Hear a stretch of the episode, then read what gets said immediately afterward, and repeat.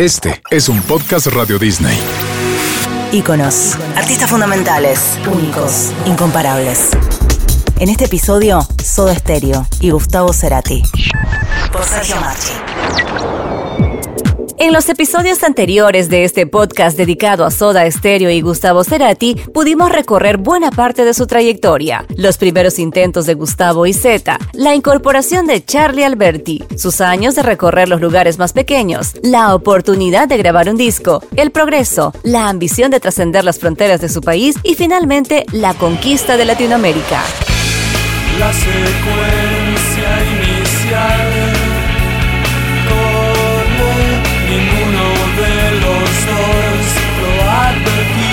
Una vez en la cúspide, llegó el inevitable problema que transita toda banda exitosa, mantenerse y al mismo tiempo renovarse. Soda Stereo sorteó esas dificultades con maestría, consiguió un sonido internacional con doble vida, producido por Carlos Salomar, se cargó de rock en Canción Animal y mudó de piel en Dínamo.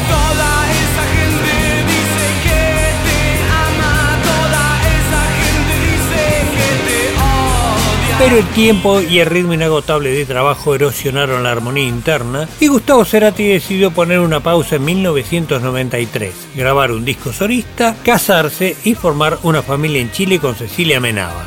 Queda pendiente la pregunta, ¿esa pausa volverá a tener play? De eso hablaremos en este tercer capítulo de este podcast. En viaje hacia la redención. La historia de Soda Stereo permaneció en animación suspendida durante 1993 y 1994, al tiempo que Triple Producciones intentaba sobrevivir sin el motor que la alimentaba. Hay que tener en cuenta que había un gran equipo de trabajo en torno al trío y si el grupo no generaba ingresos, esa productora corría peligro. En 1994, una desgracia se abatió sobre el grupo. En un accidente de tránsito murió Tobías, uno de los hijos de Zeta Bocio, y el otro, Simón, quedó con graves quemaduras y pronóstico reservado. Esa terrible situación conmocionó todo el universo de Soda y también movilizó los sentimientos entre ellos que habían quedado un tanto congelados. Hizo falta mucho tiempo y mucha comprensión para que Zeta pudiera recuperarse de la pérdida de su hijo. Mientras los meses transcurrían, en torno al círculo íntimo de Soda Stereo comenzaba a surgir una idea, la de un regreso a la actividad del trío. Hubo marchas y contramarchas, no fue un proceso fácil, pero apenas Z estuvo en condiciones de empuñar su bajo, los tres comenzaron a reunirse en Supersónico, a trabajar sin presiones y ver qué salía. Muy lentamente, Soda Stereo fue poniéndose en marcha. De a poco se fueron delineando nuevas canciones y en Supersónico se fueron encendiendo luces rojas, no de alarma, sino de grabación. Gustavo Cerati. Y un poco tenés que mirar hacia atrás, no tenés alternativa. No lo hago muy nostalgiosamente, en el sentido de que este, siempre pienso que hay un desafío por delante y, y lo que me preocupa es el hoy, o sea, lo que me interesa es el hoy, lo que está ocurriendo ahora. Y todo lo, lo- lo de atrás, digamos, funciona como una especie de, de- de basamento de experiencia para poder hacer esto. Eh, siempre es un, para mí realmente es un nuevo desafío. Este, a pesar de que uno va ganando experiencia, ¿no? Mm, Siempre es nuevo lo que pasa. Ahora es hora de volver. Soda Stereo se puso a trabajar sin prisa pero constantemente en lo que sería un disco clásico. Sueño Estéreo, creado y grabado en su propio estudio. Pero a medida que avanzaba, el sueño crecía y surgió la idea de terminar el álbum en Londres. Si era un sueño, que fuera lo grande. Por esa razón también sumaron arreglos orquestales y una pequeña suite ambiental al final.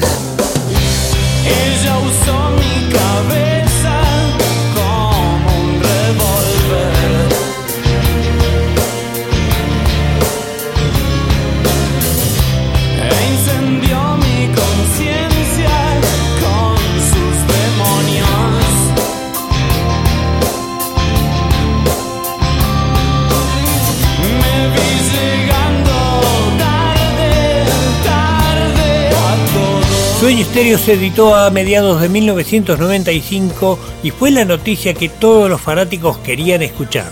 Gustavo, Seth y Charlie habían vuelto a ponerse en marcha. Luego de nueve shows en el Teatro Gran Rex, emprendieron una gira por toda Latinoamérica en dos tramos porque el año no alcanzaba para todas las fechas que estaban surgiendo.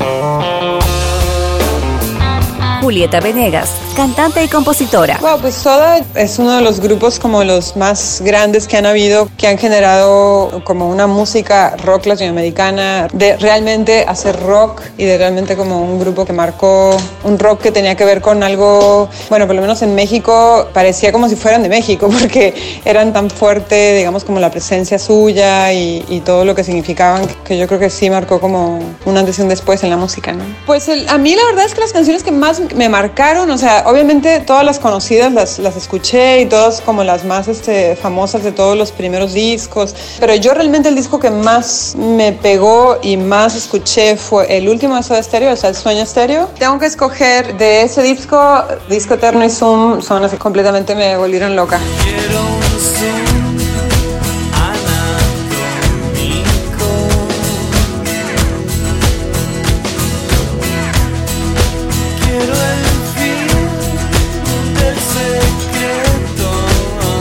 La gira de Soda Stereo terminó en el mes de marzo de 1996 en Miami, pero unos días más tarde habría un bonus track cuando el grupo aceptara hacer un unplug para MTV, solamente que no sería un acústico. Para acceder a dar el concierto, Soda aceptó hacer versiones nuevas de viejas canciones, pero el trío no estaba dispuesto a realizar un show sin electricidad.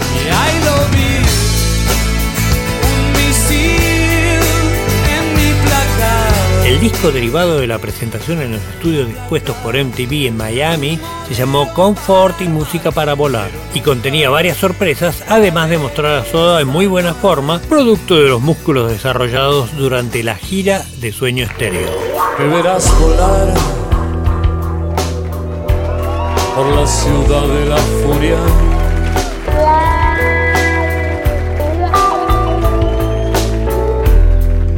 Nadie sabe de mí. Y yo soy parte de. Una de las sorpresas de aquel show consistió en una cantante invitada para una remodelación de En la Ciudad de la Furia, la colombiana Andrea Echeverry de Aterciopelados.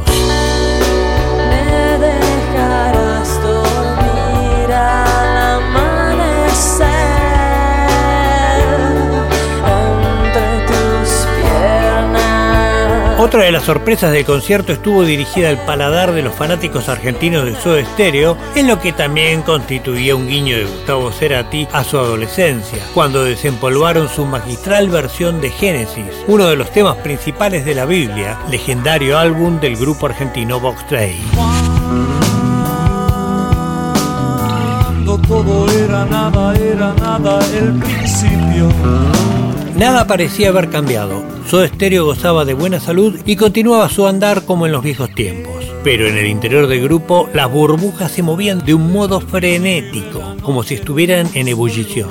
Pese a la buena voluntad de todos, no había en la banda, pero sobre todo en Gustavo, ánimo para pensar en un futuro. Hubo una gira final para presentar Comfort y música para volar, pero la atmósfera se tornó demasiado pesada y les hizo replantearse las cosas. Nuestro amor.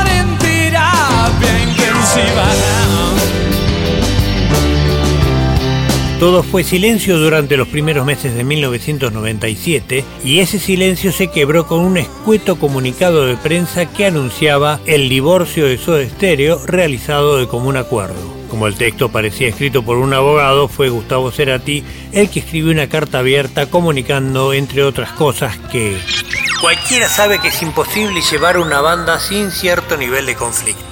Es un frágil equilibrio en la pugna de ideas que muy pocos consiguen mantener por 15 años, como nosotros orgullosamente hicimos. Pero, últimamente, diferentes desentendimientos personales y musicales comenzaron a comprometer ese equilibrio. Ahí mismo se generan excusas para no enfrentarnos, excusas finalmente para un futuro grupal en el que ya no creíamos como lo hacíamos en el pasado. Y nuestro pasado nos suele matar.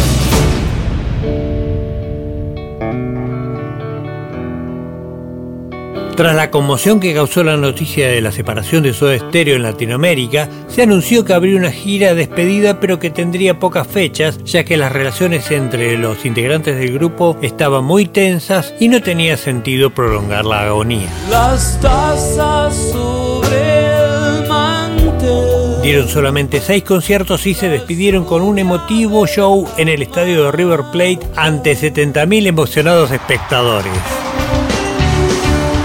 Richard Coleman, cantante y compositor, músico invitado al último concierto. Me quedó muy registrado, muy fuerte el último ensayo.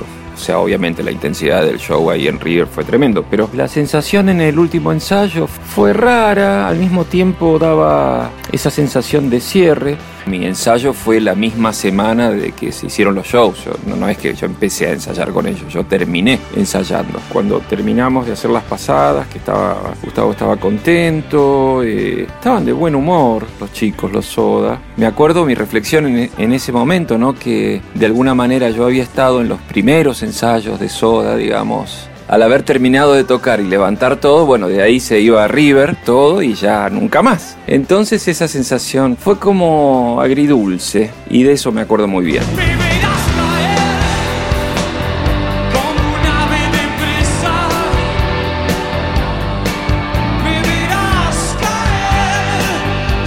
Terrazas desiertas. Aquella noche del 20 de septiembre de 1997 se vivieron momentos de mucha emoción. Pero Soda Stereo comenzó el bordado de su punto final con los acordes de La Ciudad de la Furia y terminó su costura de un modo brillante. Ella durmió al calor de las masas. Durante casi tres horas repasaron un repertorio que daba cuenta de la estatura que había alcanzado el trío, la marca en la historia que estaban dejando y también lo que representaba la tristeza anticipada por la futura ausencia de la banda. La separación de Soda Stereo dejaría un vacío imposible de llenar, incluso para ellos mismos. No solo no hubiéramos sido nada sin ustedes, sino con toda la gente que estuvo a nuestro alrededor desde el comienzo. Algunos siguen hasta hoy. Gracias totales. Era verdad. Soda Stereo había pasado a la historia por decisión propia tras 15 años de una trayectoria deslumbrante que sacudió los cimientos de la música latinoamericana. Nada más quedaba. Era momento de comenzar una nueva historia.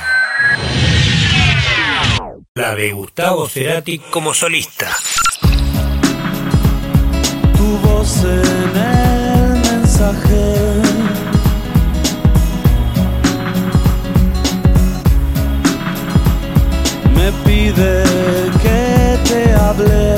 La carrera de Gustavo Cerati no se puso en marcha de inmediato. Necesitó un año para bajarse de ese torbellino de emociones generado por la separación de Soda. Estuvo un tiempo en Chile con su familia, ya radicada en Buenos Aires, comenzó a construir un estudio en su nuevo hogar, se llamaría Casa Submarina, se divirtió haciendo música electrónica con sus amigos en Chile, en lo que fue el proyecto Plan B, y también con su amigo Flavio Cheto, con quien hizo una banda llamada Ocio. Pero bajo el agua, lentamente, Gustavo Cerati trabajaba, o mejor dicho, jugaba con sonidos que se irían convirtiendo en canciones. Estoy rodeado de bellos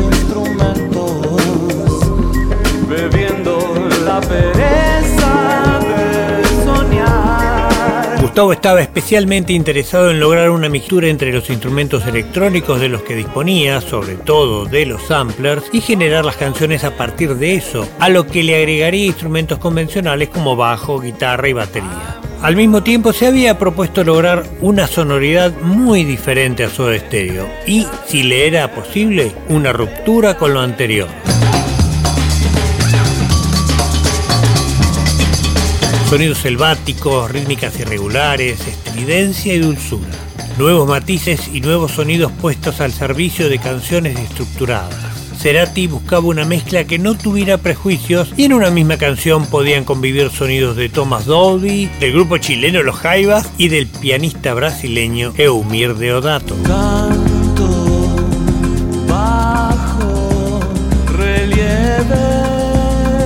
A mediados de 1999 se develaría El Secreto. El primer disco solista de Gustavo Cerati sin Soda Stereo, Amor Amarillo no cuenta, llevaría el nombre de Bocanada. En un halo de misterio potenciado por la tapa azul y su perfil envuelto en humo, Gustavo Cerati entregaba el pasaporte a una nueva sonoridad. Era una jugada arriesgada que sin embargo podía tender puentes con lo ya conocido, la increíble habilidad de Gustavo Cerati para componer canciones que impactaran en el público. Hoy te busqué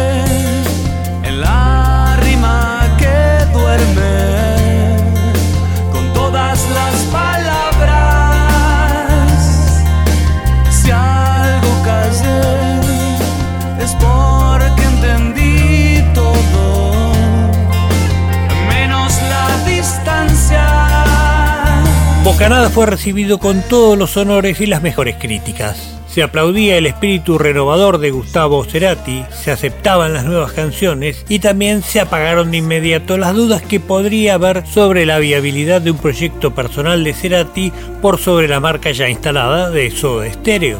Se temía que Cerati hiciera un disco electrónico, pero Bocanada también mostró tener buen pulso rockero.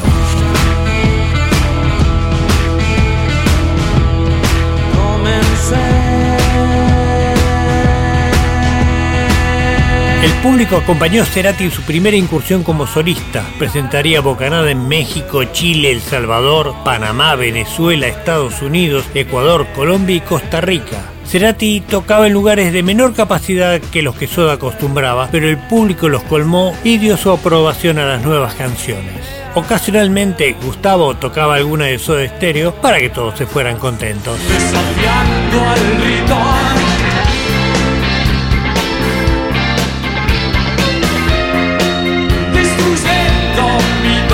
Durante el año 2001, Cerati abordaría proyectos diferentes como su debut cinematográfico con un papel protagónico en la película Más bien, dirigida por su amigo Eduardo Capilla, y una propuesta arriesgada que le acercaron. ¿Se animaría Gustavo a cantar con una orquesta sinfónica? El desafío constituía en que el repertorio a interpretar sería el de Soda Stereo, por lo que se estimaba poco probable que Cerati estuviera dispuesto a rescatar sinfónicamente el material de su banda separada hacía poco. La sorpresa fue que aceptó y el 22 de noviembre de 2001 se estrenaron los 11 episodios sinfónicos en el tradicional Teatro Avenida de Buenos Aires. Mi corazón se vuelve. Se abren mis esposas. Pese a que se trataba de un evento chico, la repercusión fue enorme y la idea creció hasta ser presentada en el prestigioso Teatro Colón de la ciudad de Buenos Aires, considerado uno de los recintos sagrados mundiales de la música clásica por su impecable acústica. Esa noche, la del 22 de abril de 2002, la voz de Gustavo Cerati sonó más imponente que nunca. Sin embargo, quedaba flotando en el aire la inquietud de cuál sería su próximo paso. Esa incógnita no tardaría en develarse. Te prefiero fuera de foco. Inalcanzable. Yo te prefiero irreversible, casi intocable. Entre violines, chelos, oboes, experimentos electrónicos, sets cinematográficos y un montón de actividades aparentemente divergentes, Gustavo Cerati estaba simplemente probando el exquisito sabor de la libertad, ya sin soda estéreo, aunque con su legado a cuestas. Pasaría muy poco tiempo antes de que se conocieran sus nuevos planes como solista. Esa carrera recién comenzaba. hasta dónde llegaré. Difícil de creer. Creo que nunca lo podré saber.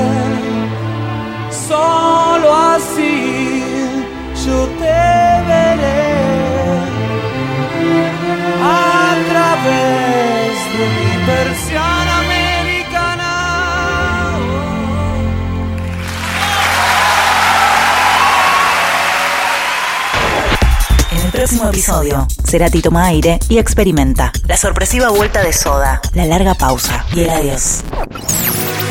Soda Stereo y Gustavo Cerati, por Sergio Marchi, en Iconos. Un podcast Radio Disney.